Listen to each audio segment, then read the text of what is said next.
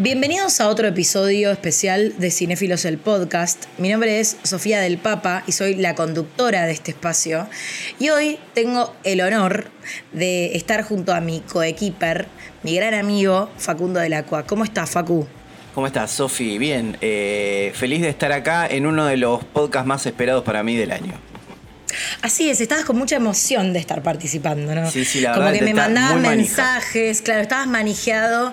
Sí, sí. Eh, lo que pasa es que creo que, a diferencia mía, hiciste muy bien los deberes. Estuviste viendo muchas películas, así que vamos a tener acá la oportunidad de hablarles a, quien está, a quienes están del otro lado acerca de lo que, según nuestro criterio, y también por cierto reconocimiento de lo que sería la crítica y demás, son las mejores películas del año, o las más destacadas al menos, ¿no? Sí, yo creo, Sofi, eso. Prim- primero que todo, porque nuestra comunidad de cinéfilos eh, a veces se ofende, ¿no? Cuando damos a entender nuestra, nuestra opinión. Eh, esto es simplemente un, gusto personal. Tal vez, en mi caso, un poco más polémico que en el de Sofi. Yo creo que Sofi estuvo, estuvo muy bien. Creo que no se van a enojar. Y creo que con el mío, tal vez sí. Eh, alguna, no sé si tanto por las películas que elegimos, sino por las omisiones. Pero bueno, de todas formas, incluso tenía preparado alguna mención honorífica para que, para que, para no ofender a tantos. Sabes que igualmente eh, estuvimos charlando de que el 2019 y el 2020 es un año que se vino eh, bastante picado, me gusta decir picado, Sí. de películas eh, muy sobresalientes y creo que veníamos con la vara demasiado alta y al menos yo tengo como este gusto amargo de que el 2021 no nos dejó ese como como ese bagaje de películas que decís, wow, estas películas van a pasar a la historia, ¿no? Eh, al menos yo quedé un poco como, como hambrienta de otro tipo de contenidos. No sé qué te pasa a vos yo, al respecto. Sin que, que vos me reveles ¿no? tus selecciones, que vamos, vamos a ir haciéndolas eh, uno cada uno, así la gente se entretiene un poco más. Eh, ¿Vos tuviste, sin decirme cuál es, ¿vos tuviste película del año? Eh, sí, pero sé que no fue la película de nadie, pero a mí me gustó muchísimo. Pero bueno, no, no importa, no importa, sí. Sofi. Yo eh, Tuve- a- tuve una casi película, nunca le tuve una pego película. a la Sí. crítica. Casi nunca tengo el mismo gusto que la crítica. No, si yo tengo no, mi película del año, que la puse en todos lados, pues, el, que- el que me sigue lo sabe, pero después he, ten- he tenido películas muy buenas. He tenido películas que estuve esperando mucho y me han parecido y, han cumplido las expectativas y he tenido películas que cayeron de la nada, que es mi elección nacional en- entre las películas que, que me gustaron, que las fui a ver sin saber de qué trataba y salí del cine diciendo, esto, es- esto difícilmente creo que algo lo supere. Eh, que me ha sorprendido, ta- tal vez una de las películas argentinas que más me sorprendió de los últimos años, a ese nivel. Bueno, si querés, podemos arrancar hablando de eso. Arranquemos entonces, pues estoy muy entusiasmado. Dale. ¿Cómo no? ¿Cómo no? No, estabas esperando este momento con tanto No, no, ahínco. no, la verdad, la verdad. Eh, Sofi sabe, yo soy un tipo al que no lo entusiasma casi nada, pero este podcast me tenía muy entusiasmado, así que agárrense. Ah, y una aclaración. Hay muchas películas que elegimos en conjunto, o sea, que los dos los ten- la teníamos en nuestra lista, así que no son solamente opiniones personales, ¿no? Es cierto, igual sabes que quiero, quiero cerrar esto de que vos me preguntaste si yo tenía una película del año. Yo tengo una película del año, pero también es cierto que es una película que a mí en lo personal tocó otras fibras y que entiendo de que puede que a lo, largo del tiempo pase sin pena ni gloria. Y también entiendo los motivos por los cuales puede llegar a pasar sin pena ni gloria. O sea, me pasa eso, ¿no? Que hubo películas capaz que me gustaron mucho, como es el caso de esta, que la que vamos a hablar después. Pero no sé si después, después de 10 años uno va a seguir hablando de tal película, ¿no? Mira, Sofi, esto ya para mí es una cuestión filosófica en cuanto a cómo percibimos el cine.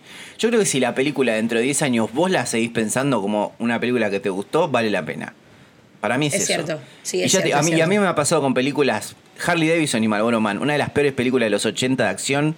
Yo es una película que todavía la recuerdo. Y hay películas galardonadas en Cannes que no me acuerdo ni quién trabajaba, ni quién la dirigía. O sea, me Bueno, parece que es muy razón. subjetivo. Es muy Sí, es muy subjetivo el subjetivo. cine. Estamos acostumbrados a una, a una crítica eh, total, así, eh, galardonada o...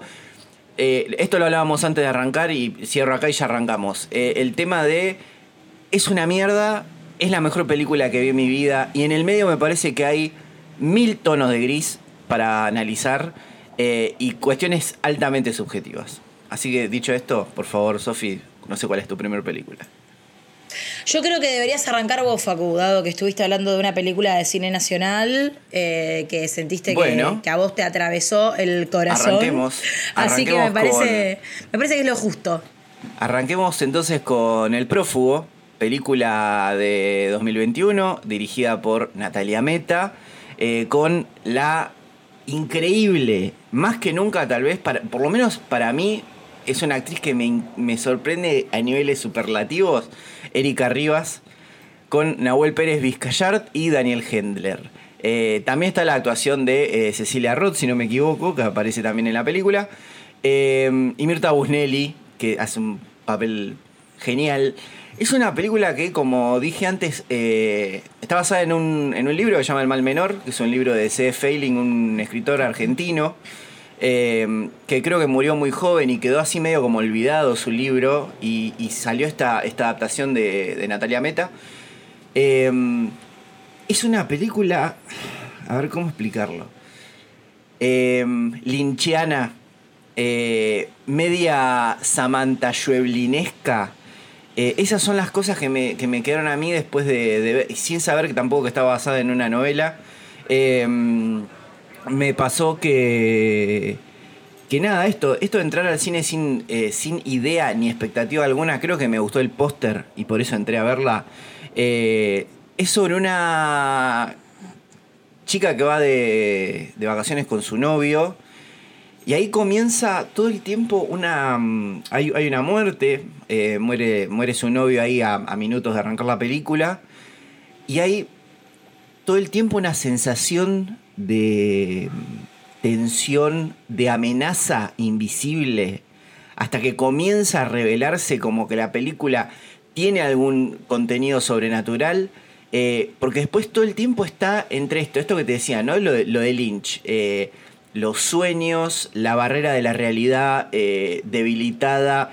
Erika Rivas, que es eh, como una especie de, eh, en cuanto a su look y en cuanto a sus caras, se parece a Mariana Enríquez, la, gran escritora argentina.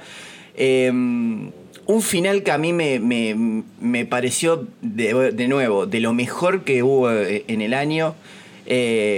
una película muy diferente eso es lo que me, pareció una película muy distinta a lo que había visto.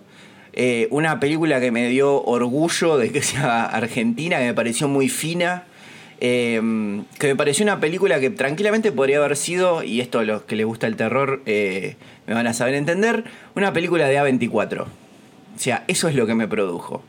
que siempre hay muchos chistes con esto, pues como, sí, yo soy cinéfilo, amo las, las películas de A24, pero es la verdad, eh, al que le gusta el género sabe que cuando va ahí, eh, pasa lo mismo con la productora Spectrevision, que creo que es de Elijah Wood, eh, hay, hay como siempre una, búsqueda de algo que, que va un poco más allá de lo comercial.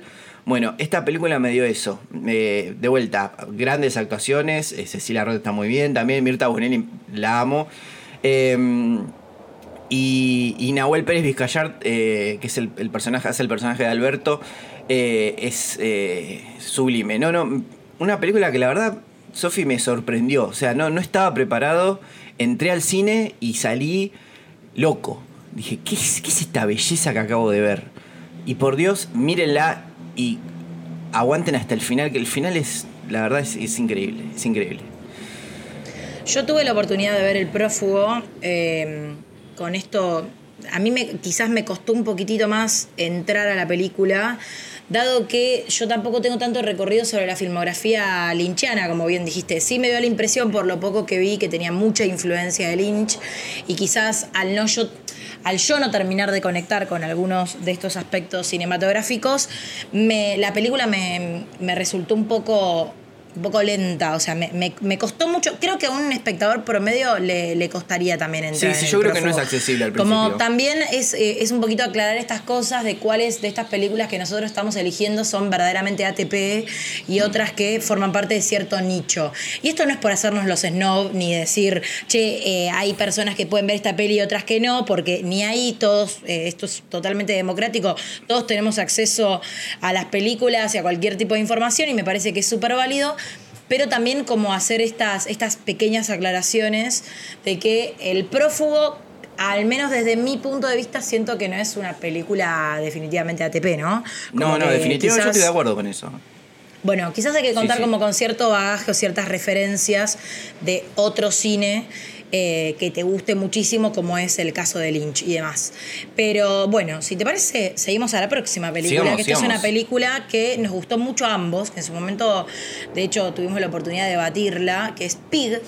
Oh. Em, de, con, el, con, el siempre polémico o controversial Nicolas Cage, que es un personaje que divide aguas. Está quienes lo odian y quienes lo aman y lo defienden a ultranza.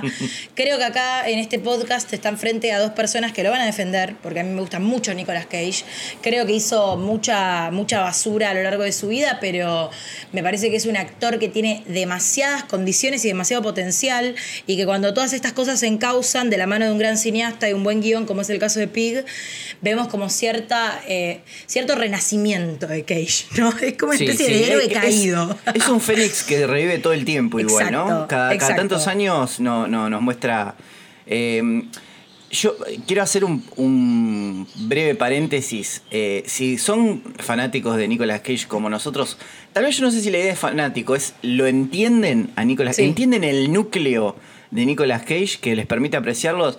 Les recomiendo un video de un youtuber que se llama In Praise of Shadows, si no me equivoco, se llama In Defense of Nicolas Cage, que dura tres horas. Tres horas del tipo explicando el por qué Nicolas Cage es tan grosso. Eso es solo lo que voy a decir. Bueno, me parece que es válido. Capaz que la palabra que estamos buscando somos más que fanáticos defensores de Nicolás Cage. Totalmente, una cosa totalmente. Eh, creo que en la película de, de, Sarnowski, que estamos hablando además de que es una ópera prima, que esto es lo que también me resultó a, destacar, digamos, dentro de esta gran película, de esta gran pequeña película. Eh, es como un renacimiento o en realidad una búsqueda de redención personal no solamente de su personaje, que es Robin, que está interpretado por Nicolas Cage, sino como que pareciera que hay, si uno conoce más o menos cuáles son eh, los entretelones de la vida del propio Cage, como que es casi te diría como que inevitable comparar la vida del protagonista con la, con la de la persona que lo representa, ¿no? Como que tenemos, bueno, a Robin, que es un, en su momento fue un, chef célebre, que de todo esto nos vamos enterando a medida que avanza la trama. Es un, personaje bastante osco, que está alejado de la civilización, vive en uno de los bosques de Oregon, y su único contacto con lo que sería la, civilización eh, eh, o el mundo actual es eh, un, pibe que está representado por eh, Alex Wolf, que es el de Hereditary, eh, donde el tipo lo que hace es vender, comprarle trufas, porque él tiene un cerdo trufero, que esto es lo más importante, una cerdita trufera, que además, digamos, estamos hablando del contacto con, la, con, el mundo real o con el mundo civilizado. Es un apodo cariñoso muy lindo, cerdita trufera, ¿no? Claro, cerdita trufera, es muy tierno, total. Es, es, una cerdita trufera. Bueno, a ver, ¿qué, ¿qué, es lo que pasa? O sea, estamos hablando del contacto con lo real o el mundo civilizado que tiene que ver con el personaje este de Amir, ahí está, ahí me salió, Amir, que es Alex Wolf, que el tipo le compra trufas y le deja cositas básicas que le pide de intercambio Robin, porque tampoco es que el tipo tiene grandes eh, ambiciones y lo que le pide es mucha plata o cosas como demasiado descabelladas. A él no le interesa, o sea, está desconectado en todo sentido de lo que pasa en lo que sería la ciudad respecto a lo campestre. Y su contacto con lo afectivo es la cerdita trufera, ¿no? Que es como su mascota y es su compañera y es quien lo ayuda a recolectar estas trufas que después le vende a Mir y le vende a la gente de ciudad para que la lleven y para que hagan comida en los restaurantes más, eh, más elitistas del lugar.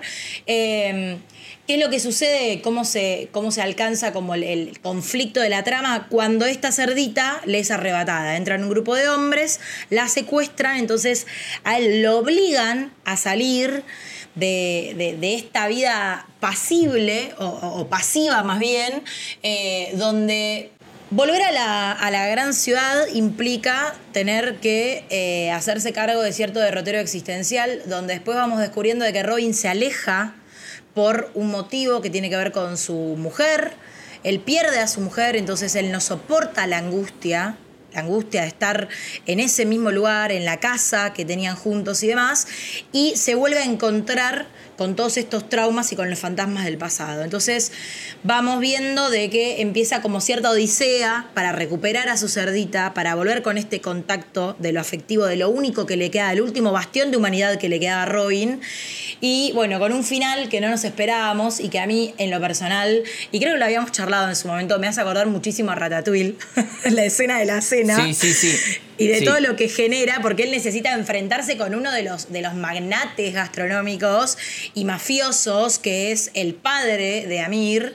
Eh, necesita enfrentarse con él y preguntarle, che, ¿dónde está mi cerdita? Quiero mi cerdita de vuelta. Y hay como cierto intercambio con una cena de por medio, eh, donde a mí al menos me remite como todo lo que se genera a partir de cuáles son eh, las cuestiones emocionales que uno le pone a un plato de comida, ¿no? Y todas las cosas en las cuales, hacia dónde nos remite quizás la comida, que la comida es una excusa para también hablar de otras cosas. Y que quizás este hombre, que lo vemos que parece un vagabundo, que está toda la película con un golpe en la cara, que nunca se cura, que no se saca la barba, que está sucio, que está abandonado, porque está verdaderamente abandonado a su suerte, porque es un hombre que está roto y que nos está demostrando constantemente de que ya no tiene motivos para seguir en pie, exceptuando a este animal. Creo que, lo que hace acá eh, Cage es titánico. Me parece que, es una película que aparte dura muy poco, creo que dura una hora cuarenta o algo por el estilo, y es súper poderoso. Bueno, hora y media, más a mi mm. favor. Súper poderoso el mensaje. Me parece que también en una era en la cual estamos Em, esperando también las superproducciones anuales y en la búsqueda de, qué es lo que vende. Y saturados también. Y saturados también de todo eso. Algo que vuelva un poquito a los cimientos y algo tan sencillo como el mensaje de esta película, creo que es más que válido y sobre todo si estamos frente a la imagen de un cineasta en ciernes como Sarnowski, que en su ópera prima hizo esta, esta película preciosa, que eh, también creo que yo que así como hablábamos del prófugo que puede que sea medio de nicho, yo creo que Pig también es un poco de nicho. Es un poco de nicho, pero también apunta como a ciertos dramas no sé, metafísicos o existenciales en los cuales en algún momento de la película es prácticamente imposible no conectar todos aquellos que tengamos un ápice de corazón. No, no, o sea, es imposible. Eh, Pig me, parece una película cuya principal belleza es eh, subvertir todo el tiempo tus expectativas. O sea, vos estás esperando que sea John Wick porque uno pensaba que iba a ser una película media bizarra, que yo rebancaba, eh, más tirando a, lo, a Mandy, ponele, eh, de, Panos Cosmatos. Eh, y no, te, encontraste con este Francis Malman extremo, que es, Nicolas Cage, emprendiendo lo que parece al principio un mensaje, un, mensaje, un viaje de venganza y que después termina siendo un mensaje de redención humanitario, eh, filosófico, profundo. También con estas cosas que vos, decías que te remitían a Ratatouille, a mí me remiten a Ratatouille, también me remiten a una película que se llama The Cook, The Wife and His, Lover, si no me equivoco. Em, una de, que es de Peter Greenaway. Em, una peli que es eh, que todo el tiempo hace culto a lo humano. Y lo hace con dos o tres monólogos de Nicolas Cage que uno no puede creer. Uno está acostumbrado al Nicolas Cage desencajado, que a mí, de vuelta, también me gusta verlo actuar así. En, no sé, como en Prisoners of the Ghostland, que es de este año, de Sion Sono. Eh, pero en Pig uno lo ve. Em, eh, no me sale la palabra que quiero usar ahora, pero sosegado. Sosegado todo el tiempo, ¿no? Eh, en, en, un plano contemplativo. Eh, casi silente, porque me parece que él habla solamente en esos, en esas tres, en esos tres grandes momentos de la película. Y cada palabra y cómo está hecho y me, parece brillante. Y yo creo que el que la vio no puede no tenerla entre sus mejores películas del año. Porque de nuevo, es una película pequeña, pero es titánica en cuanto a, a todo lo que, a lo que termina devolviendo. Y Nicolas Cage, para mí, está en un momento en el que él necesita eh, demostrar cada tanto eh, el, nivel de potencial que tiene. Y después, bueno, sí, seguirá haciendo películas para, pagar sus deudas y lo seguiremos bancando porque, nada, está bien, queremos que sea feliz.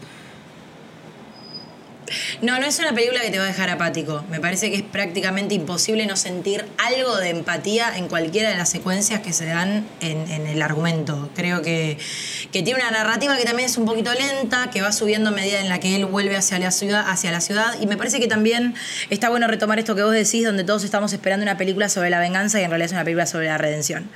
Eh, así que, bueno, eh, Pig sería una de mis elegidas. No sé cuál sería la siguiente, Facu. Mira, estábamos hablando de apatía y precisamente eh, para la nota que escribí en Cinéfilos titulé a esta película La ópera apática y es Annette, la esperada eh, nueva película de Leos Carax, el eh, inentendible director detrás de Holly Motors, película que también me gustó.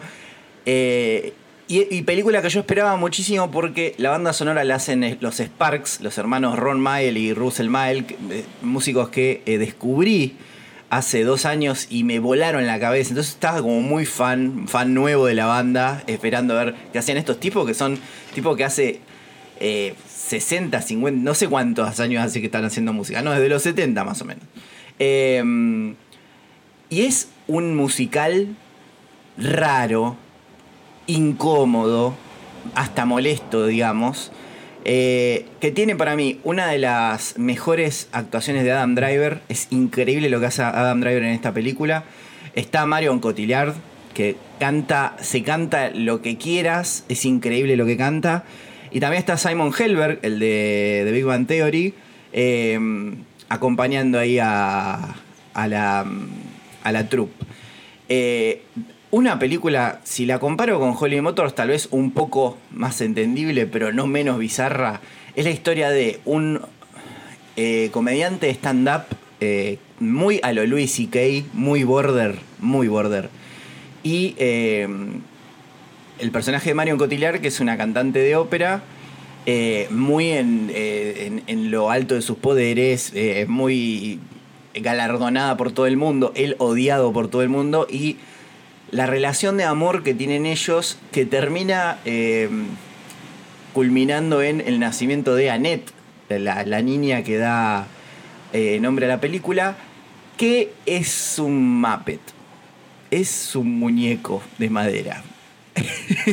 es, es, tan rara esta película eh, que ¿sabes, por qué la elijo? Porque no, nunca me dejó. Eh, yo te, recién te decía que me pasaba esto de las películas que me parecen. Que ahora la crítica está dividida entre la película que te parece una mierda y la película que te parece lo más grande de todo y que en el medio hay un. Hay un gran me o hay, hay un montón de aristas diferentes. Esta película en ningún momento me pareció un me. La odié y la amé en, en eh, partes iguales. Es una película que me costó es una película que estuve varias semanas hasta decir, che, me gustó esta película. Y me, me pareció que me ejerció mucho trabajo como espectador. De vuelta, de nicho. O sea, no es una película que la veas en una sentada y digas, che, qué buena peli. Es más, lo más probable para mí es que te genere rechazo. Porque es. Los personajes, los dos son apáticos, te generan eh, siempre una abyección total eh, no tenés un héroe en la película, incluso eh, hasta Annette en, su momento tiene su momento de crueldad. Es una película que eh, incluso las partes musicales no son tan buenas como las de la banda sonora. O sea, vos tenés en la película los números musicales actuados y cantados casi en vivo, que me parece que también fue una idea de, de Leos Carax, que esté todo grabado en el momento y después sí, tenés la banda sonora donde los personajes, los eh, actores cantan en, el estudio y cantan con mucha más relajación, incluso se nota en su, en su voz y en su respiración eh, está grabado de, forma más, no digamos profesional, pero sí de forma más de estudio. Em, entonces me pasó eso, vi la película y dije, che, pero la música no me cierra, por más que le hayan hecho los Sparks que me gustan tanto, no. Después la tuve que complementar con, eh, con la banda sonora y fue como que de a poco fui, diciendo, es una, es una obra integral, o sea, es algo de nuevo que comparado a... Y ni siquiera me voy a meter con, no sé, películas de Marvel, como decir, bueno, el, cine ya eh, eh, digerido y regurgitado en tu boca cinéfila, no. Quiero decir, hay un montón de. Incluso en el cine más elevado. Que bueno, la ves y a otra cosa mariposa y no, te acordás nunca más. Y yo esta película me costó tanto trabajo llegar al lugar que me, que me estaba el mensaje que me estaba tratando de dar, o a la sensación que me estaba tratando de dar, que se me quedó. O sea, ya ahí no me la pude sacar más. Y eso también me parece que es algo meritorio de una película. Cuando una película te cuesta, cuando te quedas pensando todo el tiempo en esta película, ¿por qué si capaz yo venía esperando Matrix 4? ¿Por qué eh, sigo pensando en Annette? Bueno, eso para mí es una de las razones de por qué se queda entre las mejores películas del año. Además que tiene una escena de sexo entre Adam Driver y Marion Cotillard que es mamita. Riquísima. Bueno, sabes que me parece que siguiendo un poco eh, con tu recomendación, creo que justo hablar de que uno de los personajes del año, estamos hablando de películas, pero de los personajes del año es Adam Driver Sí. y Timothy Chalamet, porque creo que estuvieron en todas las películas o en casi Totalmente, todas. claro. Así que, ¿sabes que Tomando esto, este puntito, voy a hablar de otra película que también lo tiene Adam Driver como uno de sus protagonistas, que es El último duelo de Ridley Scott. Que quiero aclarar lo siguiente. Yo la vi y la verdad es que no sé, está lejísimo de ser mi película preferida del año, pero me parece que es muy importante destacarla por varios motivos. El último duelo está protagonizada por Matt Damon, Adam Driver y eh, Jodie Comer. Eh, y como digo, dirigida por el grandísimo Ridley Scott, que ya sabemos quién es, que tiene un montón de, de películas en las cuales derrapó, pero sigue siendo un gran cineasta. De hecho, él estrenó este año también House of Gucci, que fue una de las películas más esperadas. A mí me gustó House of Gucci, pero también reconozco que no estaba a la altura de lo que todos esperábamos.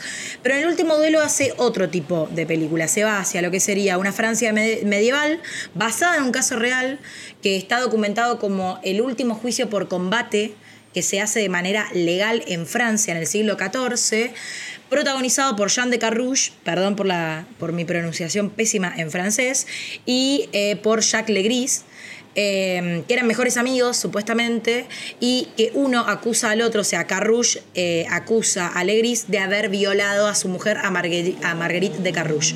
Entonces, partiendo de esto, se da como esta tríada o esta, esta tríada de personajes eh, protagonistas que donde la película se divide en vez de capítulos, sino por la visión que cada uno tiene acerca de eh, crimen que se cometió.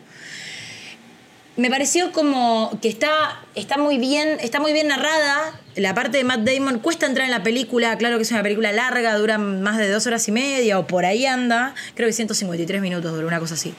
Eh, la parte de Matt Damon creo que es la más floja, me, me costó empatizar con su personaje. Matt Damon por lo general me parece un actor también bastante apático, no me parece que sea mal actor, pero como que por lo general no me deja grandes cosas, pero eso es una apreciación personal.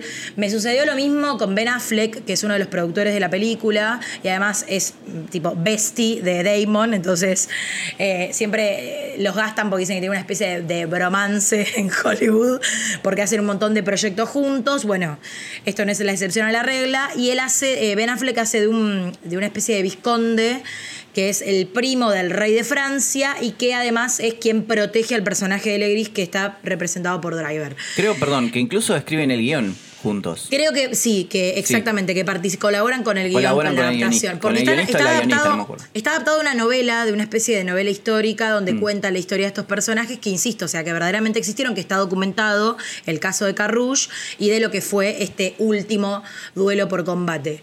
Eh, me pasó que con Ben Affleck, no, no- yo con, bueno, otro con el que no termino de conectar, como actor, me parece que Ben Affleck es mejor escritor que actor. Creo que en esto podemos hasta llegar a coincidir.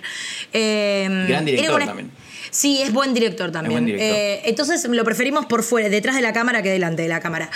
Este era como una especie de pandillero malvado, ¿viste?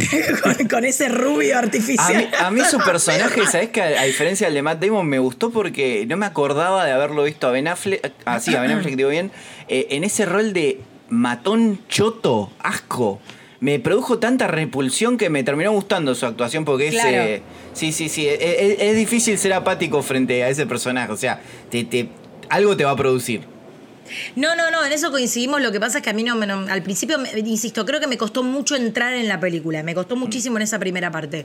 Después creo que la película va subiendo el tono, sobre todo en la parte en la que tenemos la visión. A ver, en base a este crimen, la visión de un, un Jean Carrouge que cuenta su historia de cómo él tiene un matrimonio prácticamente idílico con Marguerite, que como en esa época todos sabemos los matrimonios son por conveniencia, él básicamente eh, se casa con ella a cambio de una dote, aparte él era un noble que estaba en quiebra, entonces lo vemos primero a Legris también metiéndole presión a este personaje que eh, participaba de distintas guerras o batallas en nombre del rey de Francia para también obtener un botín y poder recuperarse económicamente. En uno de estos lugares en los que viaja conoce a la familia de Marguerite, que de hecho Marguerite venía también de una familia bastardeada que también pertenecía a la nobleza, pero era una familia bastardeada porque su padre eh, en una batalla entre Inglaterra y Francia había estado a favor del rey de Inglaterra, entonces quedó un poco como marcado, por así decirlo. Él accede a casarse con ella, nos muestra como una visión bastante romántica del asunto, donde ellos estaban juntos y se habían enamorado y tenían una especie de idilio. Y después a lo largo que avanza la película vamos viendo que las cosas no eran tan así, ya con la visión de Legris, el tipo es como que no sé si vive en una realidad eh, alternativa o, lo que también muestra la película es que puede que haya una porción de verdad en cada una de las versiones de los participantes. Él siente de que hay una tensión con Marguerite desde la primera vez que la conoce, él era como el protegido de Pierre, que es el personaje de Affleck, el visconde, quien estaba a cargo de ese feudo. Eh, y se enamora y se obsesiona con Marguerite. Él era un mujeriego, un tipo que no le importaba a ninguna mujer. Él aparentemente justifica que está enamorado de ella y que por estar enamorado de ella necesita poseerla, porque lo está haciendo por amor a la causa. Eh, sumado a que muestran como ciertos guiños en los que pareciera que Marguerite también está como accediendo a este, a esta- a este romance, a este, a este affair. Eh, y después, por último, que es la parte más dura y la parte que a mí más me costó. Y la mejor parte. La mejor parte, Para mí la sobre todo como parte. mujer. La verdad es que eh, quiero decir esto y lo aclaro porque me parece que es muy importante. Yo hacía mucho tiempo que no vi una escena de violación que me generaba tanto rechazo como irreversible, por ejemplo. Sí, sí, bueno, me desde pasó lo esa Sofía, época. Desde esa época real sentí un nudo en el estómago, Facu. La pasé muy mal en la escena de violación. Muy Mm. Sí, sí, mal. sí, sí. Eh, yo, yo la vi hoy la película, justo la terminé de ver hace un rato. eh, y esa, y me parece que, nada, lo, lo que dice Sofi, la tercera parte es tal vez la mejor lograda. Me parece que también es la que está todo preparado en el guion como para que sea la que revela todo. Hablábamos antes de, antes de grabar el podcast que Ridley Scott tiene como... De, decilo vos, Sofi, que lo habías dicho mejor que yo. Porque cuando No, arranca ya con la... Arranca con el título... Dice Eh, la, la versión de Marguerite, eh, la The verdad. Truth, The Truth, claro, Claro. porque dice The Truth eh, of Mar- o Lady Margaret y se borra todo eso y queda The Truth, como decían. La verdad es la de la mujer. Y Mm. que yo esto me lo imagino en Twitter, por ejemplo, diciendo, ah, Ridley Scott, ah, ¿qué te haces el políticamente correcto? Pero también me parece como. A mí me sorprende cuando. A mí me dicen que tengo la capacidad de sorprenderme fácilmente, por eso a veces me terminan gustando películas que no le gustan a nadie. Pero me termina pareciendo eh, sorprendente y grato eh, ver en un tipo como Ridley Scott, que es un tipo viejo, eh, que si bien es tal vez uno de los que primero apostó por las heroínas, como Ripley, eh, pero me, me- me gusta ver esto, ¿no? Tipos de, la edad de Clint Eastwood que, que, se van a dar cuenta, y lo voy a decir ya, Cry Macho no está entre nuestras películas elegidas del año. Eh, Claramente no. Una, bueno, después hablaremos de eso, pero eh, a mí me, parece sorprendente ver a un tipo tan grande eh, poniendo una, una mirada tan deconstruida, vamos a decirle. Es una palabra que ya está como hipergastada, pero realmente me parece que vale la pena acá. Eh, y, me parece que esa tercera parte, esa ese tercer capítulo, es, me parece brillante. Me parece que está muy bien, muy bien. Coincido porque aparte eh, lo que hablábamos hoy era de este ayornamiento por parte de un octogenario de los tiempos que corren y de entender también cuál es la visión de una mujer frente a un crimen atroz como este, que en realidad eh, tiene que ver con el hecho de cuál es, me, gusta esto eh, desde donde se encara, cuál es el rol o cuál es el lugar en el que a la mujer históricamente se le puso, se, la, se la- se la puso. De hecho hay un momento del juicio donde donde le dicen algo así como que el acto de violar a una mujer en sí mismo no está, con- no está considerado como un crimen, sino que en realidad es un crimen contra el poseedor de esa mujer, que en este, que en este caso es el marido. Después igualmente, a ver, yo quise, yo soy una fucking freaky, estuve leyendo cositas y vi que no era tan así, que creo que le ayudó un poquito al guion a darle esta, este refuerzo de, bueno, eh, qué mal que trataban a las mujeres, qué mal que las tratamos siempre. Sí, sí, sí, sí. Pero es cierto que una mujer que si bien estaba considerado como un crimen, eh, violar a una mujer y se hacía como una especie de ley del talión donde era un ojo por ojo y Sí. creo que a los hombres merecían como castrarlos o esa era como la pena máxima, además del encierro y demás. eh, que una mujer denunciara iba a ser motivo de que se la, desautori- se la desautorice constantemente, se la tilde de bruja, se la tilde de loca. O que posiblemente ni se la escuche. o que posiblemente ni se la escuche, o que posiblemente también el hecho de denunciar la conduzca a la muerte, que también es lo que habla esta película. Porque ella denuncia una vejación sobre su persona, y sin embargo, él, el marido, con la excusa de salvar el honor de su mujer, que en realidad lo que habla esta película es que quería salvar su propio honor, la pone en riesgo a ella, porque él, digamos, a ver, eh, si él perdía el juicio por combate, a ella la iban a prender fuego delante de todos. Entonces, digamos, tampoco es que se tenía un poco en consideración cuál era, qué, qué era lo que, lo que reclamaba la denunciante, qué era lo que había pasado a la mujer. O de hecho, me gusta mucho esta parte porque ella tiene una, una charla eh, bastante intensa con su suegra, con quien tiene una relación aparte eh, distante, pero que las deplorable. horrible, horrible, es muy, sí, sí, sí, es muy, eh, es muy antipática la vieja esta, pero que en cierto punto como que termina también humanizándose o se terminan acercando a través de algo que las une como mujeres, ¿no? Sí. Eh, que las une en su condición de, de- de, digamos, de, de- de tener mayor vulnerabilidad o debilidad frente a una sociedad totalmente machista y cerrada, donde ella le decía, ¿sabes? Las veces, o sea, a mí también me violaron. Como No, es contra mí, o sea, contra mi persona también cometieron un montón, pero nunca decidí hablar. Y ella, Marguerite, que existió y que creo que también fue una gran valiente por haberse, por haberse hecho cargo de semejante denuncia en el, en el medio del siglo XIV, eh, de decir, "Me- a mí no me importa si no hay que hablar, yo voy a hablar igual porque esto no puede pasar.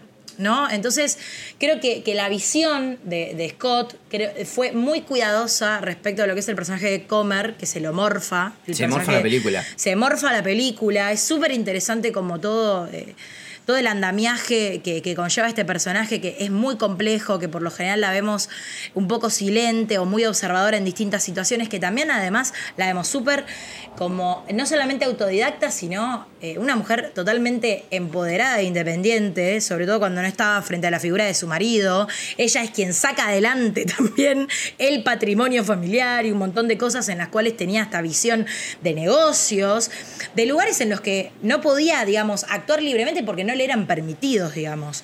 Y que sin embargo no podía ser dueña de esto ni tampoco de su propio cuerpo, ¿no? Ni de su, ni de su libre albedrío de decidir con quién podía estar. Sí, Porque sí. hay un hombre que, con la excusa de que está enamorado de ella, decide poseerla y la posee como si fuera una cosa. Y digo, a ver, ¿por qué esta película es importante? Porque está mostrándonos que hace siglos y siglos atrás y en la actualidad estas cosas siguen sin cambiar, ¿no? Que no pierden vigencia, que no pierden actualidad y que hay un montón de mujeres que actualmente están siendo manipuladas, están siendo violentadas y creo que es importante abordarlo bajo esta, bajo esta óptica. Sí, Por eso me parece que el último duelo es muy importante mirarla para entender un poco cuál es el criterio que aborda. Sí, porque en la, en la corte del rey de Francia y en una comisaría posiblemente tengan la misma, la misma reacción ante una denuncia. Exacto. Bueno, la escena, la escena cuando ella agarra y le dicen, pero vos dijiste que Legris era guapo y vos además no podías Sí, quedar sí. embarazada, entonces porque también hay todo un conflicto respecto Sí, a la y si es una violación, vos no podés quedar embarazada porque no estás sintiendo placer. To- Todas No, esas eso es nociones tremendo, de ciencia tremendo. brutal que había en la época. Y de eh, una mujer que antes de ser violada tampoco sentía placer Sí. en sus relaciones íntimas Sí, con sí. el marido. Porque no sentía la pequeña muerte, La pequeña muerte, No, no. Tremendo. Terrible, terrible. Eh, bueno, es una película que es tremenda. O sea, está, sí, está sí. bien hecha. Está bien hecha. Yo, yo no sé si la recomendaría como película del año, pero me parece que es una buena película. Me parece que es una buena película. Que, que vale la Yo pena. creo ver. que coincido. Creo que Eh, está dentro de las obligadas, quizás. Sí, sí, sí. Eh, hablando de caballeros, y en este caso un caballero que eh, no tiene tal vez la valentía que tenía el personaje de Matt Damon y tampoco tiene eh, la gloria que la, que la sigue, eh, es The Green Knight. Estamos hablando de la película de David Lowery. director de A Ghost Story, que Sofi la vimos con vos A Ghost Story, ¿no? Sí, la vimos juntos, sí. Nos destrozó.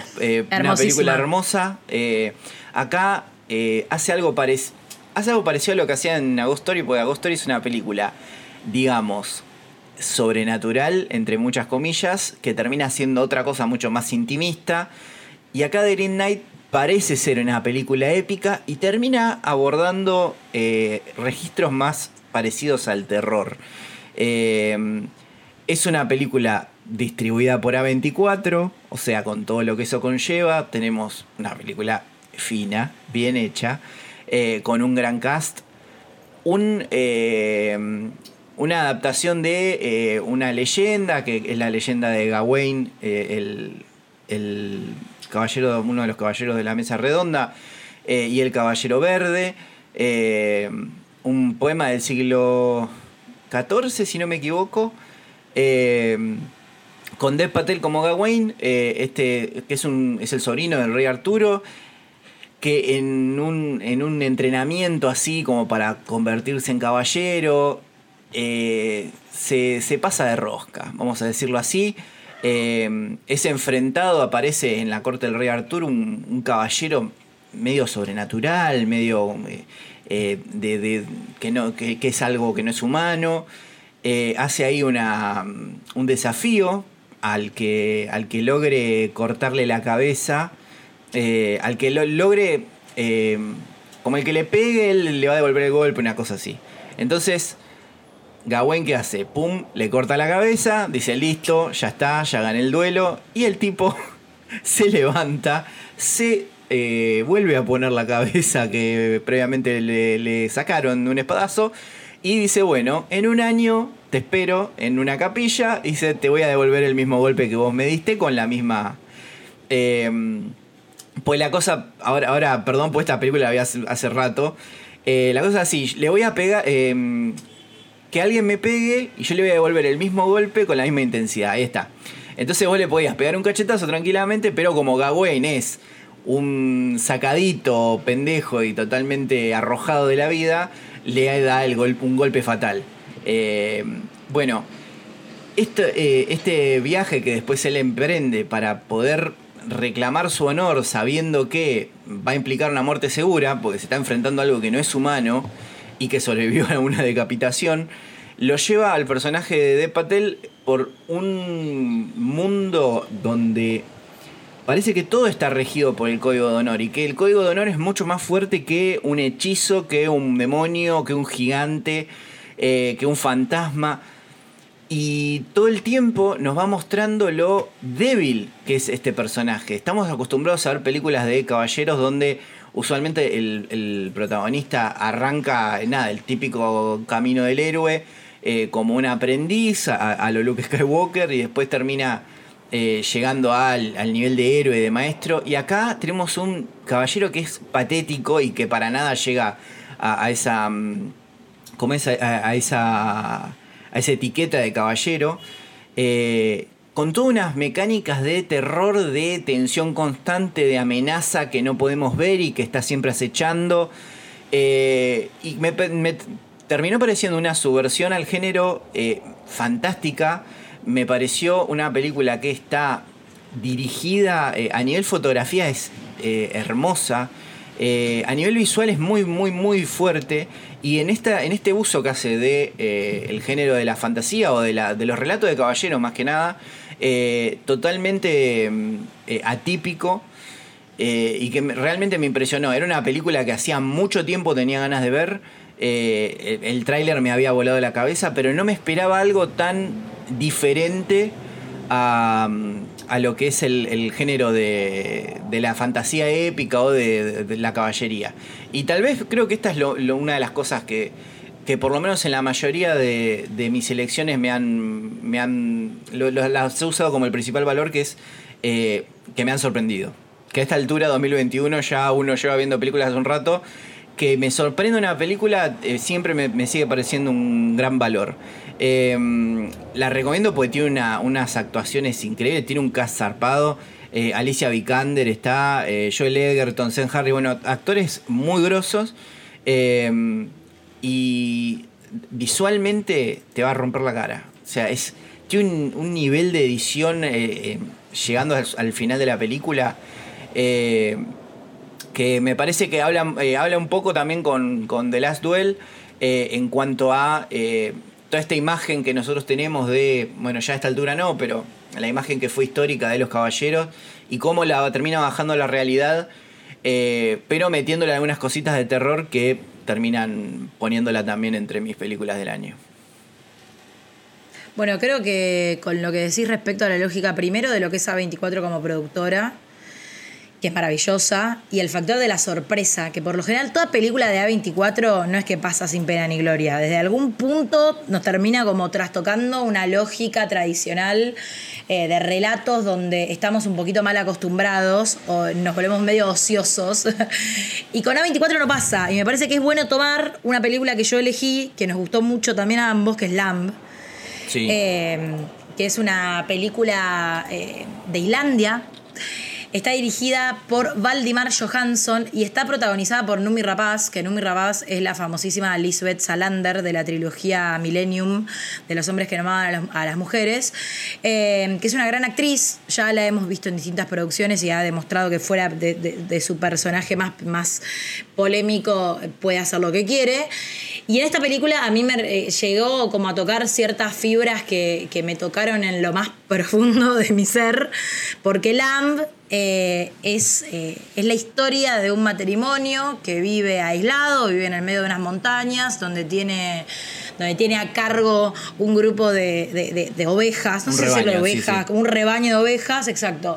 Eh, se dedica a este tipo de actividades y un día se da como una especie de milagro donde hay una, hay una oveja que nace como con ciertos atributos sobrenaturales. O sea, no, sé cómo explicarlo porque no sé si decirlo y arruinarles a los que están escuchando el podcast. Es que la película, es muy eh, es, muy borrosa en, en, algunos conceptos.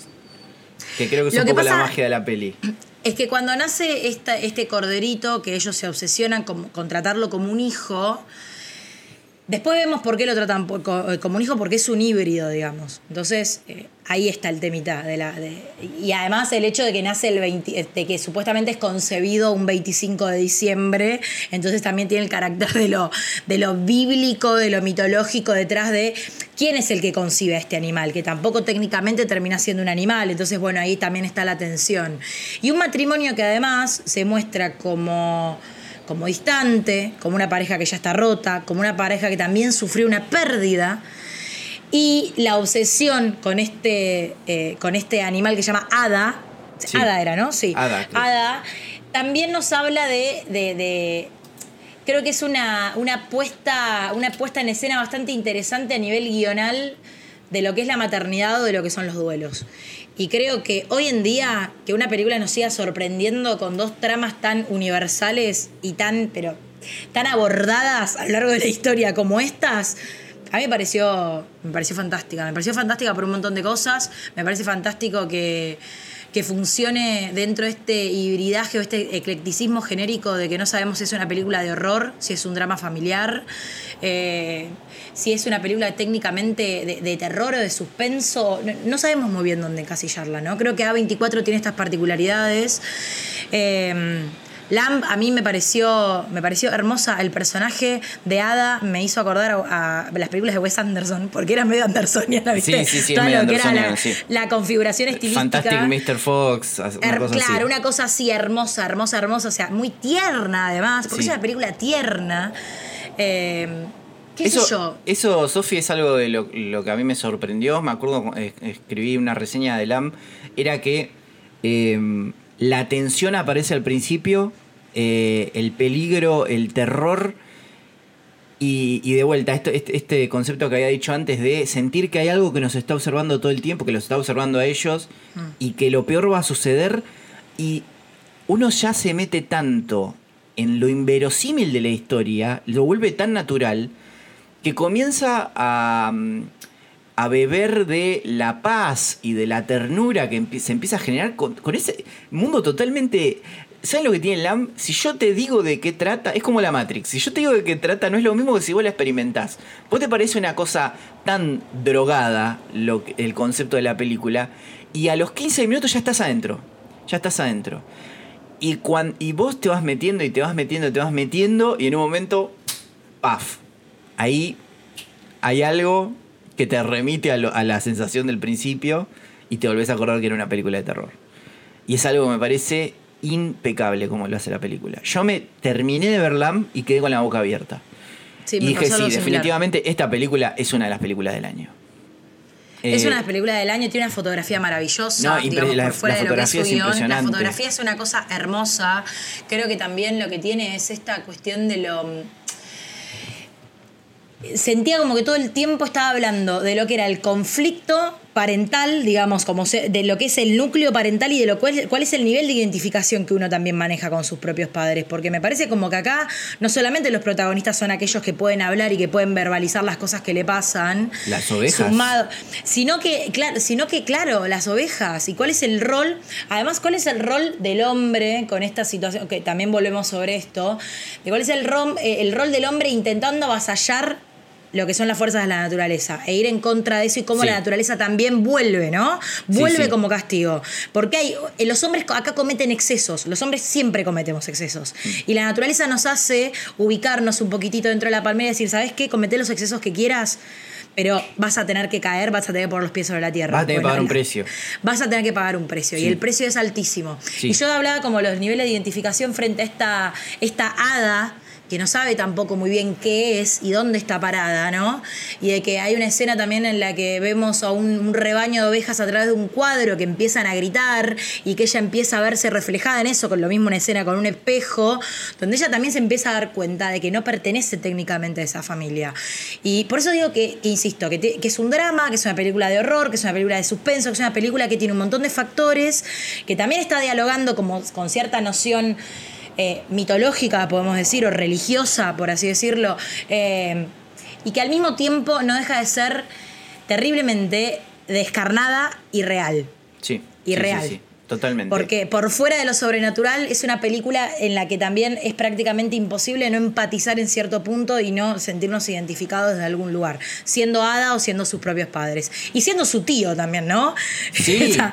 esta, cuestión donde Interesante el del tío. Muy interesante, muy interesante, pero a ver, digo, también tenemos como un Caín y Abel en esta, peleando por esta porción de paraíso, con este, con esta hada que también sigue siendo como cierto elemento, como cierto milagro, porque es un milagro, hada. Mm.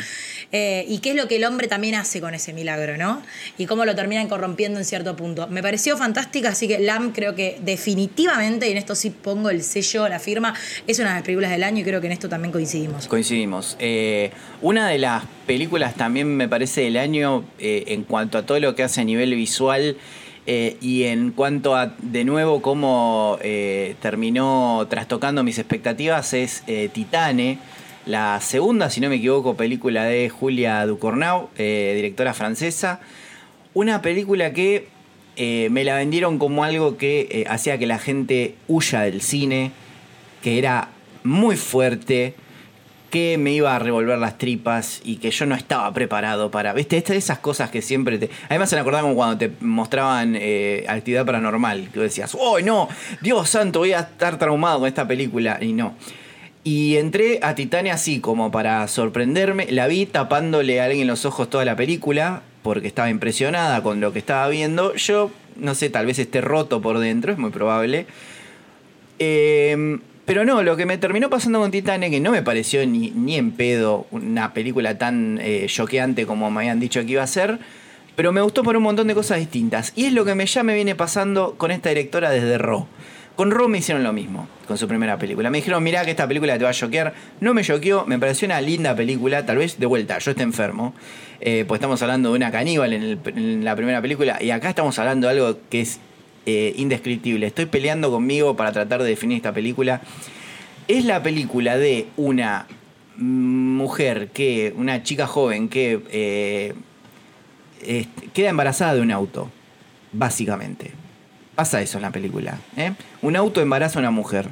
De vuelta, estamos con ideas muy bajadas a tierra con las películas. Nos pasó con Lam. Em, también es la película de una asesina serial, que es ella.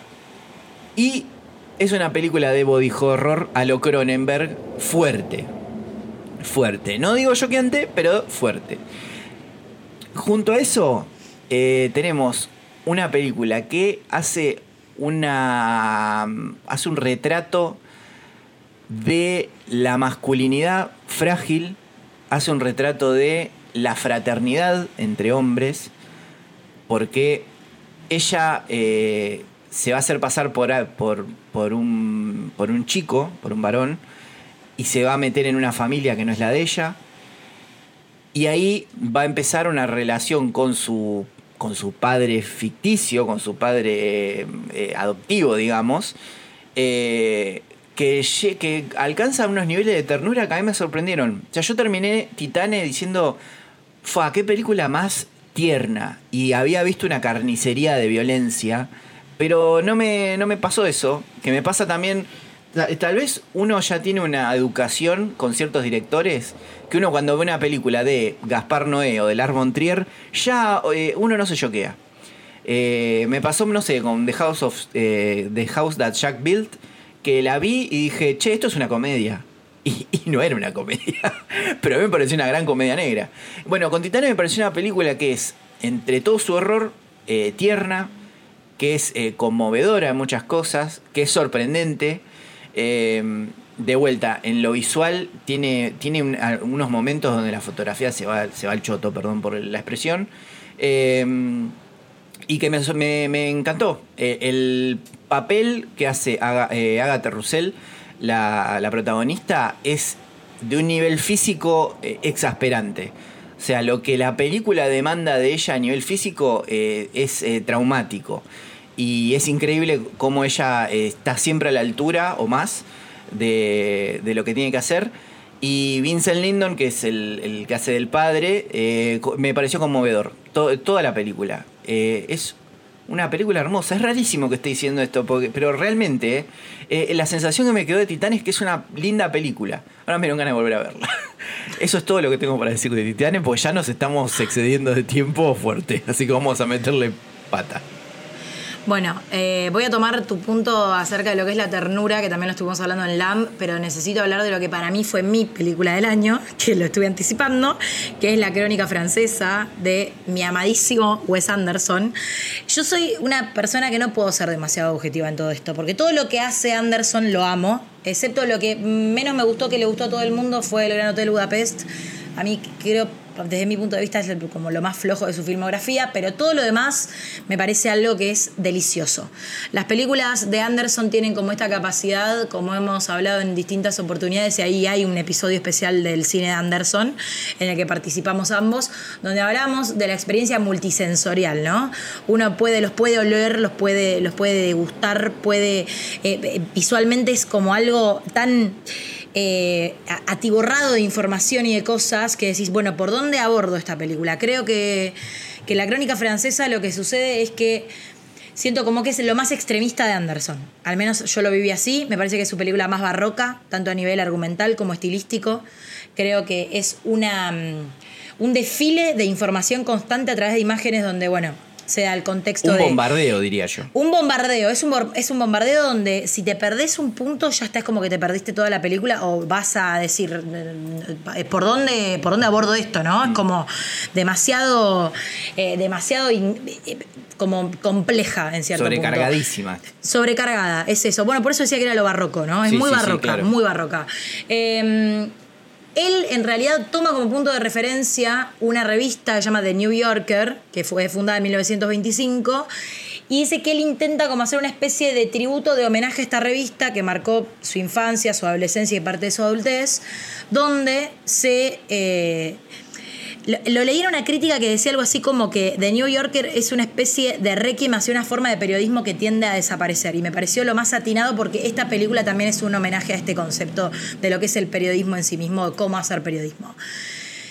The New Yorker, de hecho, tiene la particularidad de ser una de las pocas eh, revistas que en la actualidad nunca contaron con, eh, con portadas, con fotografías, ¿no? Son todas portadas ilustradas. De hecho, también fue como una especie de nicho o de refugio donde lograron em, eh, accesibilidad y, notoriedad grandes escritores como Truman Capote, eh, Shirley Jackson, G.D. Salinger y el mismísimo Stephen King, que se lo empezó a considerar como un, como un escritor eh, que tenía cierto valor a partir de que fue publicado por The New Yorker. Y bueno, en la crónica francesa habla de lo que sería una especie de, revista análoga a esta, a esta versión estadounidense, pero llevada a Francia en un pueblo ficticio, afincada con el punto, eh, el punto de, inicio de la película, que es eh, la muerte de su editor y de su fundador, quien él establece y estipula a través de su testamento de que una vez que él fallece tiene que salir un último número, o sea, la revista va a morir con él que también me parece ya como un concepto de las cosas, de aquellas cosas que ya no, no, siguen sucediendo, eh, sino que como todos los medios y como todas las cosas son estiradas y avasalladas hasta hacerlas mierda y no dejar nada de su esencia original. Sí, the show must go on. Exactamente. Eh, entonces ahí se da como cierta, cierto viaje antológico eh, donde va saltando hacia el pasado, hacia el presente y hacia el presente, donde están dialogando aquellos que eran escritores de la revista y recordando, rememorando grandes artículos que estuvieron publicados en la misma Además de que tienen que realizar un obituario para quien era su jefe, ¿no? Y ahí tenemos tres historias, eran tres historias, ¿no? sí, sí, son, tres, historias, una guía de la ciudad y un obituario. Una guía de la ciudad, exactamente. Una guía de la ciudad que está a cargo de, quien siempre participa en las películas de Anderson, que es Owen Wilson.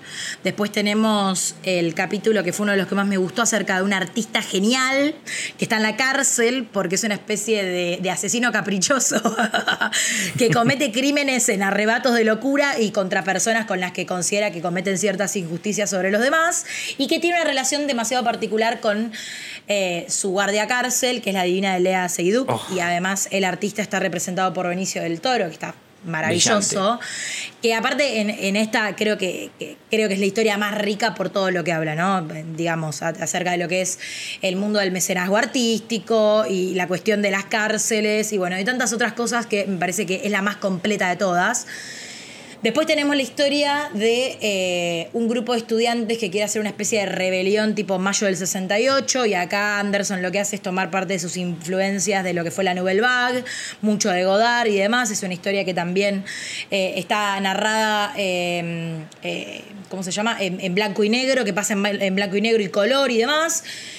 Y por último está la historia que quizás fue la que a mí más me gustó, creo que la mejor es la del artista, pero a mí la que más me gustó fue esta, que es la del crítico gastronómico, que tiene un encuentro supuestamente con uno de los chefs del momento, que es el chef de lo que sería el alcalde de, una de las cárceles del pueblo este en el que de está. la policía, creo que es el de, alcalde de la policía, es el exacto, es el comisionado, y se da una situación totalmente bizarra y, graciosa y extrema de que secuestran a la perla de, este comisionado, que es su hijo, ¿no? su protegido, y se da toda una, serie de, persecutas policiales. A lo Buster Keaton, es una cosa muy... Una cosa así, exacto, exactamente. Muy Looney Tunes también. Muy Looney Tunes, donde además acá mixtura también lo que es eh, lo que son los dibujos animados. Eh, y me pareció maravillosa. De hecho, en la parte en la que él habla, el crítico gastronómico habla acerca de lo que es ser una persona solitaria y vivir también de lo que es la pluma y de recorrer distintos bares o restaurantes a lo largo del mundo y de tener ese momento de intimidad en el que vos conectás con un plato de comida que te están sirviendo y las cosas que motiva a pensar en en cuestiones mucho más metafísicas o existenciales, y también del hecho de lo que a mí me conmovió y terminé llorando a moco tendido, que a ver, insisto, yo soy una persona así como vos sos medio particular que ves ternura en Titane, a mí me pasa de que es una película con la que creo que no lloró nadie más que yo, pero real lloré muchísimo en esta película porque me pareció que está todo el tiempo rindiendo homenaje a una época en la que se concebía el arte o lo que es, la, o lo que es el periodismo también o lo que es la construcción de una revista literaria que ya hoy en día no aplica, ¿no? Que ya hoy en día estamos hablando de que las publicaciones tienen que tener determinada cantidad de caracteres, que mientras más corta y menos profunda eh, sea más fácil de leer y más asequible para todo el mundo, y que aquellos que estamos del otro lado también entregando un poco el laburo de lo que es decir, che, me, me, comprometo con esto y hablo acerca de lo que me apasiona y en lo que, y lo que me conmueve, sean pocos los lectores que están del otro lado, leyendo, quizás escuchando o viendo lo que fuere. Digo, aplica a todas, a todas las eh, disciplinas y a todas las instancias. Vivimos en una sociedad del ruido ahora y del clickbait. Y de la inmediatez. Sí, sí, sí, de la inmediatez, totalmente todo mientras está más mayormente digerido o es más corto o es más inmediato es más como esta cuestión de que juegan como con el falso criterio de lo que es la espontaneidad en realidad se pierden un montón de cuestiones profundas en el camino. Y me parece que Anderson es un cineasta del carajo que cada año y cada día que pasa con sus producciones fílmicas nos muestra de toda la complejidad que también encierra y de todas aquellas cosas en las cuales él les rinde como este tributo eh, me parece que es maravillosa. Entonces, por eso vuelvo a esta imagen de, sobre esta frase del requiem hacia una forma de periodismo que tiende a desaparecer y hacia una forma de arte que también tiende a desaparecer. Por eso creo que La Crónica Francesa tampoco es una película TP, me parece también que es una película muy de nicho y que toda esta cuestión abigarrada o barroca de lo que hablábamos, de que es demasiada información, puede que no llegue a todos, pero quizás a otros sí y terminamos llorando como Sofía en el cine. Yo creo que si sobreviven al bombardeo visual y, a nivel texto que tiene la película, se van a encontrar una peli que es, muy conmovedora y es muy humana.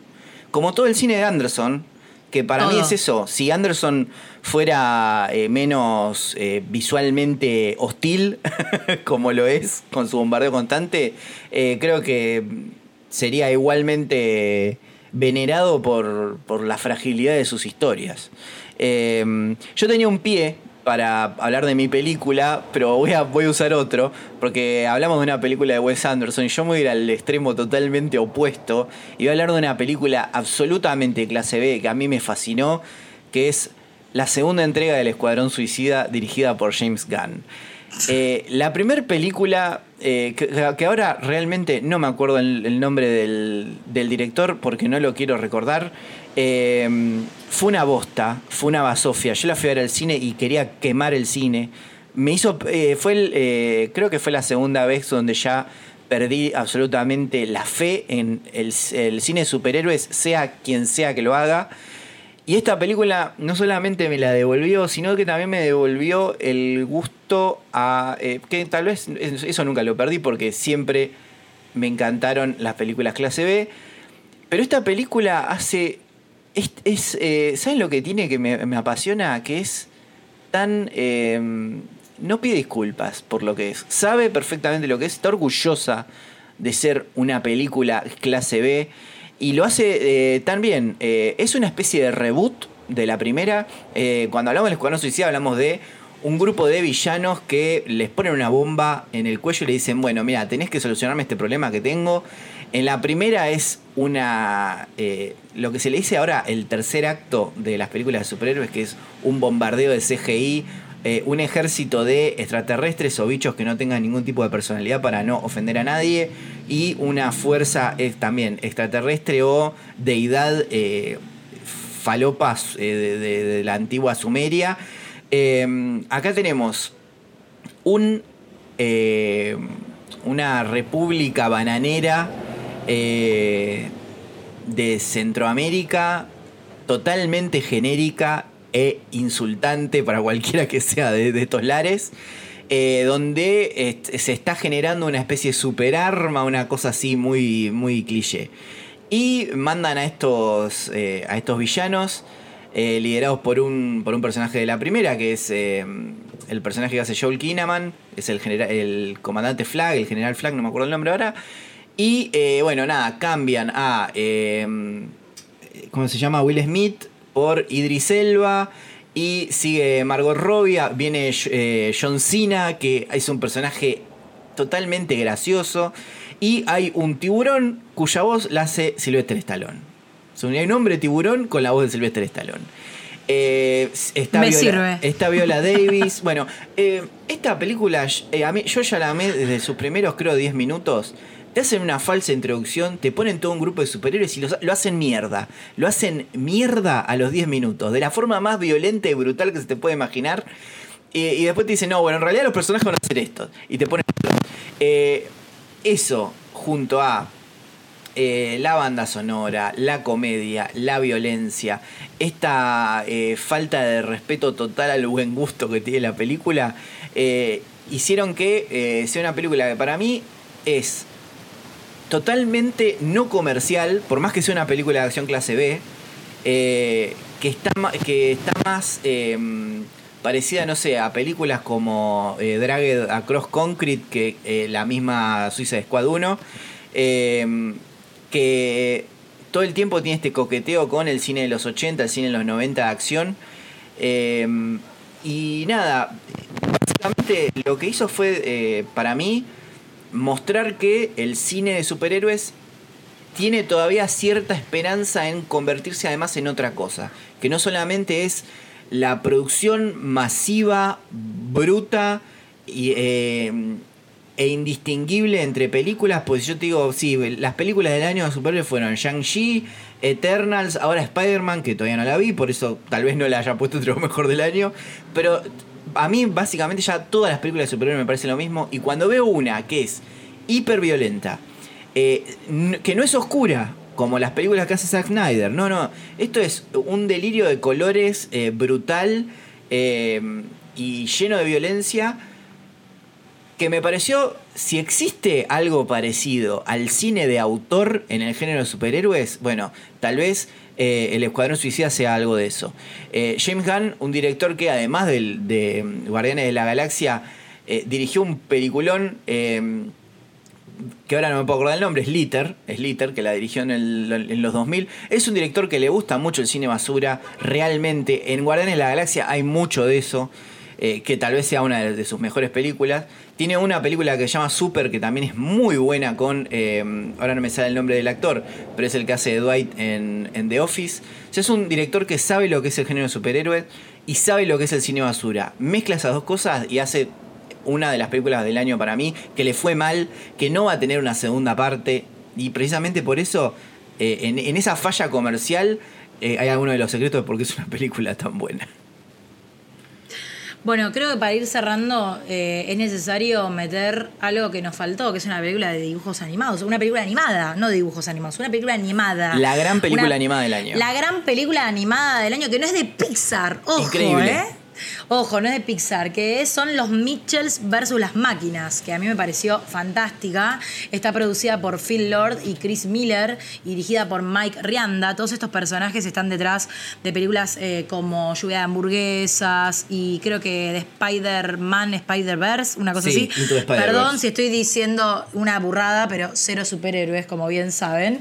Em, ¿De qué se trata de los Mitchells versus las máquinas? Que creo que tuvo también el, el beneplácito no solamente estar muy bien pensada y estar muy bien eh, abordada desde lo estilístico porque es una mezcla entre lo que es animación 3D con cine 3, 2D. Entonces esta mixtura o este, este híbrido hace que también esté tensionando entre parte de lo que forma lo argumental de la película, que tiene que ver con esta cuestión de una, una cierta revolución de las máquinas en contra de los individuos y también de la relación íntima que se ejerce entre dos de sus protagonistas, que sería el personaje de Katie, que es una, una niña que pertenece a la familia, que es la hija mayor de los Mitchell, que es una familia bastante disfuncional, con un padre eh, que tiene total rechazo hacia lo que es la tecnología y una hija que es una especie de cineasta medio outsider y en ciernes, que su sueño es estudiar cine en California, le sale una beca, tiene la oportunidad de viajar hasta allá y el padre, en un afán de recuperar el vínculo con su propia hija, mete a toda la familia en un auto, incluyendo a uno de los mejores personajes que es el perrito Monchi, los mete en un auto y viajan a lo largo de Estados Unidos hacia la, universidad de su hija, pero que en el medio se desata un apocalipsis tecnológico de parte de una asistente virtual llamada Pal, que tiene la voz, se la hace Olivia Colman, eh, que, a ver, que lo más gracioso es que este apocalipsis se desata por una cuestión de que este asistente virtual siente despecho, o sea, es un sentimiento totalmente humano, hacia su creador, que es un tal em, eh, Mark eh, Bowman, o sea, Mark, me gustó la referencia a Zuckerberg también, me pareció bastante inteligente de su parte, donde él tira como esta, toda la maquinaria de PAL aludiendo a que queda obsoleto frente a la nueva maquinaria que él va a implementar, las nuevas tecnologías que él va a implementar. Entonces, PAL, en, un acto de, de, desidia y de rencor, agarra y dice, bueno, ¿sabes qué? Se va toda la mierda y todos los hombres a partir de ahora van a estar esclavizados por la tecnología y van a viajar en un cohete hacia la luna, ¿no? Como, es así es falopa el criterio de lo que estamos hablando. Porque estabas hablando de justo de, la película anterior que era mucha falopa, en esto es lo mismo, ¿no?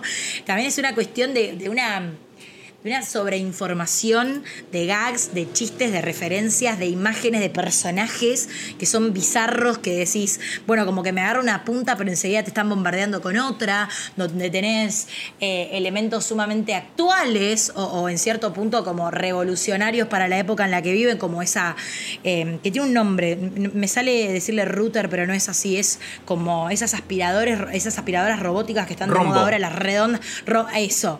Eh, y, no sé, y, tenés como un asistente como Pal también revelándose, pero también un grupo de furbis, no tiene nada que ver. Y que está mucho más mechado con el mundo de lo analógico que de lo tecnológico. Bueno, esto es maravillosa. Creo que los Mitchells eh, versus las máquinas tiene como. funciona como un espectáculo eximio, donde está bien pensada, donde además la esencia de la película o el mensaje sigue siendo de lo más puro, que cae también en, lugares comunes, pero ya estuvimos hablando en distintas oportunidades, que está muy bien caer en los lugares comunes porque al fin y al cabo es lo que cuenta. Eh, y acerca de cómo esta familia... No, que nada, nada, nada. Eh, no, sí, sí, sí. No, no, decime, decime, decime. No, eh, que es una película que es muy, muy difícil, ¿no? Vincularse con esta familia de excéntricos totales. Total, total. Donde cada uno tiene lo suyo, ¿viste? Es como que no es solamente Katie que quiere salir de esa familia y hacer su vida por fuera de su casa. También podría definirse hoy lo que hablábamos de lo que yo te decía de este eclecticismo que me genera.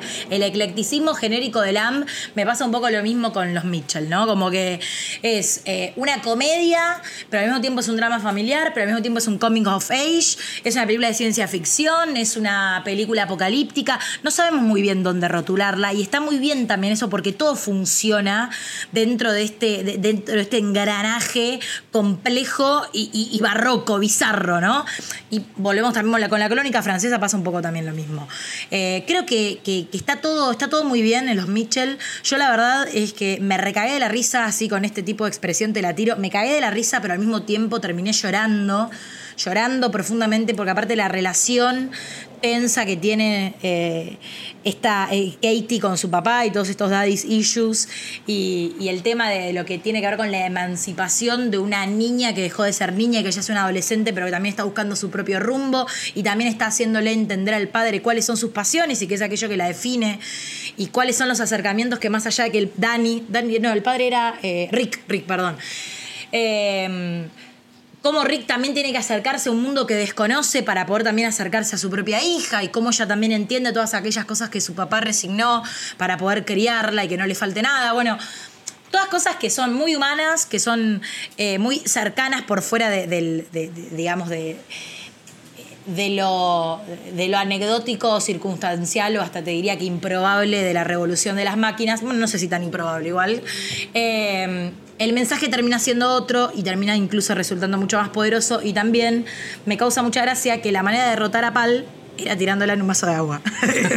me pareció fantástico, ¿no? no, hermoso. Me pareció eh, esta es una película muy inteligente. Tres, muy cosas, inteligente. tres cosas de los Mitchell. Eh, primero, eh, el collage visual similar al de Spider-Verse, pero con un montón de dibujos hechos con crayón, Muppets. O sea, uno está acostumbrado ya tanto al fotorrealismo de Pixar. digo fotorrealismo en cuanto también a, su estilo de. Digo, no, no es algo igual al humano, pero ya el nivel de detalle de Pixar. Y tal vez estas películas demuestren que volver un poco más atrás eh, sea igual de efectivo que la, la, revolución de las máquinas en cuanto a lo que nos permiten hacer como arte. Segundo, la música de Marx Mothersbaugh, que es eh, uno de los fundadores de Devo, una banda impresionante de los 70-80. Eh, y tercero, si no me equivoco, es tal vez una de las primeras películas de animación donde la protagonista, al final, se revela que es lesbiana. Lo cual no me parece poco. No me parece poco. Eh, todas esas cosas hacen que The Mitchell vs. The Machine también a mí me vaya a parecer una de las películas del año. Eh, me, la había olvidado ahí en el, en el bombardeo de sensorial que, de películas que tuvimos durante todo 2021 pero me parece eh, brutalmente visual. Y yo tengo dos películas más y las voy a tener que hablar así en dos pedos porque ya nos extendimos un montón. La primera es Dune. la, era mi película esperada de 2020 de repente pandemia y de repente eh, la tuvimos que ver en 2021. Yo estaba esperando una... Mm, a mí me gustó la, adaptación de Lynch, eh, me gustó mucho la miniserie eh, que había hecho Sci-Fi Channel, soy muy fan del libro y me pareció que al fin los fanáticos de la obra de Herbert pudimos, pudimos ver una adaptación que se toma su tiempo, esto fue la primer. Eh, tuvimos una experiencia bastante trágica como la fuimos a ver al cine con Sofi, pues la fuimos a ver en un cine que andaba mal la pantalla, eh, que me morí de calor, eh, lo, cual fue una experiencia medio 4D porque sentíamos que estábamos en Arrakis. creo que ahí tenían un poco menos de calor que nosotros. Pero así todo, la película me. como decía, al, principio, cuando me di cuenta que se tomaron media hora hasta llegar al planeta Duna. Eh, dije que eh, esto es una cosa maravillosa. ¿De, de qué trata una, una sinopsis muy rápida? Es eh, una familia de nobles en un futuro hiperdistante que le dan la concesión de un planeta que desarrolla, es un planeta desértico, es un planeta hiper hostil, pero es el único planeta del universo donde se desarrolla la especie melange que es em, un recurso que permite los viajes interestelares, permite extender la vida, eh, te otorga poderes psíquicos. Bueno, es básicamente eh, el, recurso de lujo de este futuro. Y ahí la, eh, el trayecto, la, el viaje del héroe de Paul Atreides, que es el protagonista encarnado por Timothy, Chalamet, que ya lo vimos en absolutamente todas las películas de este año, que me tiene un poco cansado pero que en Duna dije, ah, eh, ya me había gustado en Call Me By Your Name y acá fue donde me, eh, donde me gustó también. Eh, en The French Dispatch también me, pareció que está muy bien. Pero acá nada, es secundado por un plantel, una cosa de loco. Está Rebecca Ferguson, Oscar Isaac, Josh Brolin, Stellan Skarsgård, Zendaya, Dave Batista, Jason Momoa, Javier Bardem, Charlotte Rampling, o sea, se, te va a la mierda el, eh, cast. Em, una película muy soberbia en lo visual, una película que me parece que está hecha con mucho amor a la obra. Eh, y que eh, tal vez, no sé, se la extrañó un poco a Zendaya, que parecía que iba a estar mucho más presente en la película y no apareció tanto. pero me parece que todas las omisiones y las cosas que uno puede criticar que no adaptó de la película, me parece que van a estar complementadas en la segunda parte. Y es una película que nos da mucho hambre de más eh, y que sigue coronando a Denis Villeneuve como un eh, director imbatible, como un director que eh, tiene un invicto, esa es la palabra que quería usar, un invicto total. eso hace que Dune sea para mí la segunda mejor película del año porque definitivamente la mejor película del año es The Innocents, eh, una película que salió medio de la nada, eh, dirigida por Eskil Vogt, una coproducción noruega, sueca, dinamarquesa, finlandesa, Francia, eh, francesa, inglesa, o sea, hay un montón de gente metida ahí, que le fue muy bien en Cannes y que trata sobre un grupito de nenes en una mm, eh, en, un complejo de departamentos, en un barrio de monoblocks, en una época de vacaciones, que a espaldas de los padres se empieza a relacionar, empiezan a. Los padres siempre están como metidos en otra, todos los padres de estos chicos, eh, y empiezan a desarrollar al mismo tiempo que empiezan a desarrollar una relación entre ellos, empiezan a desarrollar poderes psíquicos. Y Mamá, lo que te muestra esta película es que los nenes son capaces de eh, las formas más puras de ternura y de las formas más puras de brutalidad. Es una película visualmente muy fuerte. Eh, es una película que a mí me hizo sentir muy mal. Yo lo que decía de, de, Titane, que me hizo sentir ternura y todo eso, esta película me hizo sentir lo contrario. Me, hizo, me dio mucho miedo. Tiene uno de los mejores villanos del año. Eh, y si quizás vamos a ver qué me depara el futuro de la década, porque hacía poco que no sentía tanto desprecio por un nene aparte, lo cual uno se siente culpable, porque uno de los peores villanos es un nene de 8, 9, no sé cuánto tiene. Eh, una gran dirección actoral de niños, que creo que, la vamos a vincular con tu última película, Sofi, que no sé si te olvidaste de nombrar.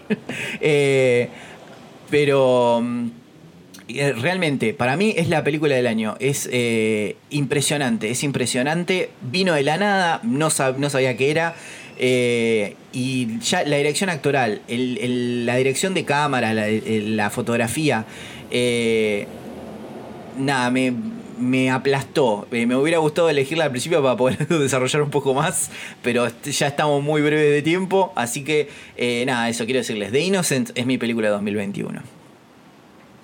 Tenés razón, me faltó nombrar una película que es muy breve, que se llama Petit Maman, eh, de la aclamada Celine Esquiamá, que fue la directora de una de las películas del 2019, que era Retrato de una mujer en llamas. 2019, sí, 2019.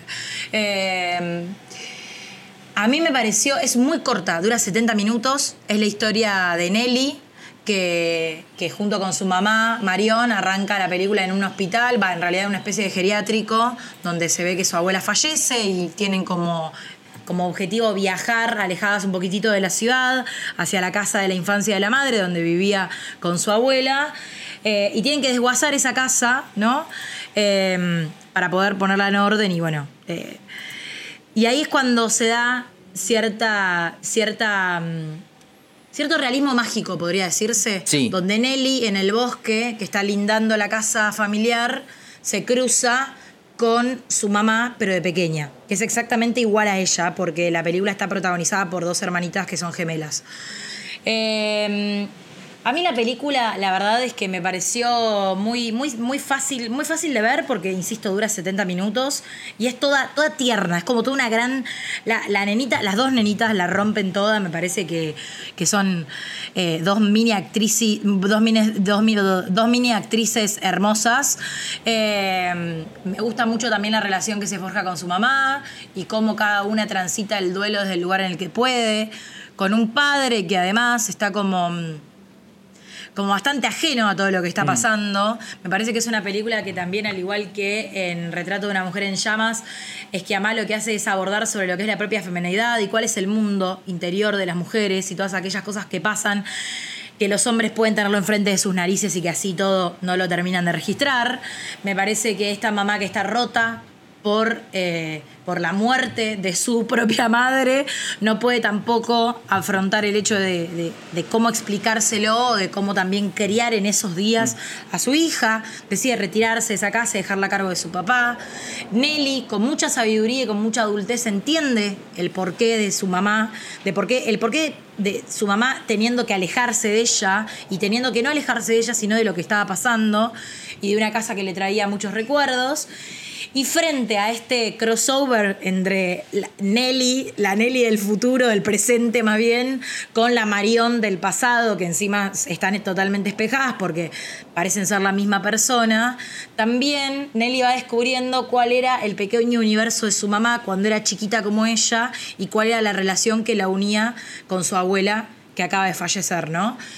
E insisto, donde no vemos un papá presente, donde vemos una mamá que se está haciendo cargo de una casa, de una hija, y donde, a diferencia del presente, donde Nelly tiene un papá, con el papá logra comunicarse poco, que de hecho en una escena ella tenía la particularidad de preguntarle cosas a la mamá, como ciertas preguntas retóricas para que, para que hagan este jueguito de roles, y la madre le contestaba cosas que en sí que en apariencia parecían simples, pero en realidad tenían un entramado mucho más complejo, y la madre siempre encontraba como la manera de poder explicarle, ¿no?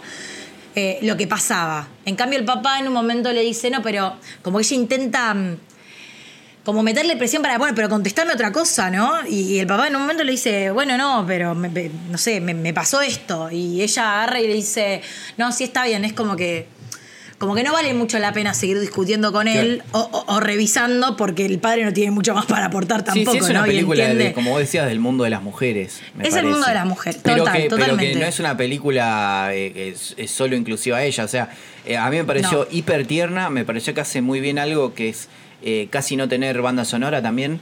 que, que, te permite una intimidad más fuerte con los personajes. La dirección actoral de Nenes, como hablaba de The Innocence, es impresionante es muy difícil hacer actuar tan bien a los nenes. Eh, y acá lo logran con una, de una forma hipernatural. Eh, y es una película que chorrea ternura por todos lados. Es, es si, vos te querés sentir bien, mirá Petit Mamam. Porque realmente lo va a lograr, te va a sacar de cualquier domingo. Es muy tierna y aparte me parece como que esta postura en la cual cómo los niños conciben la vida y la muerte respecto a los adultos y también cómo tenemos como la capacidad de creer que como uno crece y es más maduro y tiene más experiencia, tiene mucha más sabiduría que una criatura y en realidad estamos viendo una Nelly que es totalmente lucia, mucho más lucia que los adultos que la rodean y que entiende todo, ¿no? Nelly entiende todo, eso es lo que a mí me conmovió. Que digo, es una nena que realmente eh, entendía hasta que su mamá pasaba por distintas transiciones en las cuales no podía con su propia vida porque era muy infeliz y entender lo que es el concepto también de la infelicidad me parece algo terrible, ¿no? Terrible y que está demasiado bien abordado en esta película. a mí me resultó... En, una duración tan breve aparte. Tan breve, tan breve, eso es lo que tiene, que es una película muy, muy breve, muy simple y que es contundente, ¿no? Como que funciona en todos sus aspectos. Funciona a nivel guional, actoral, la fotografía también es preciosa. Eh, es muy tierna. Muy, la puesta en escena es muy simple también. Eh, me gusta, me gusta, me gustó mucho esta idea de de la, de la Nelly presente con la Marión pequeña y, todo, todo, todo espejado, no solamente ella, sino la casa, la abuela, el bosque, la, casa, la casita del bosque. Em, me pareció preciosa, la verdad, el final también terminé llorando a moco tendido, la pasé para el orto, chicos, pero bueno, es lo que hay, Sofía se sabe que tiene su luna en Pisces, que vamos a hacer, es lo, que hay. Yo no lloré, pero, me, pareció hermosa la película, la verdad que la recontra disfruté. Hermosa, muy linda película. me pareció una peli muy linda. Y esas son nuestras películas de 2021. Eh, tiene una lista amplia tiene una lista ¿eh? amplia. Ah, yo tenía algunas menciones honoríficas, pero ya no, no hay espacio. Así que, eh, bueno, nada, en algún otro momento se la diremos. y nada, espero que hayan disfrutado esto que les ofrecimos hoy. Y perdón por la extensión, no solo a los oyentes, sino también a la gente que edita este podcast. Perdón. Muchas gracias, como siempre, a todos los que están del otro lado. Por supuesto, siempre son bienvenidos a participar, dejarnos comentarios de que, cuáles son las películas para ustedes, las películas del año o las que vale la pena revisionar. Eh, y gracias, nada más que agradecimientos hacia todos los que están tanto en la producción de este podcast como en aquellos que nos escuchan. Así que les mandamos un beso enorme. Gracias, Facu, por haber estado. Un abrazo grande y que tengan feliz año nuevo. Muy feliz año para todos.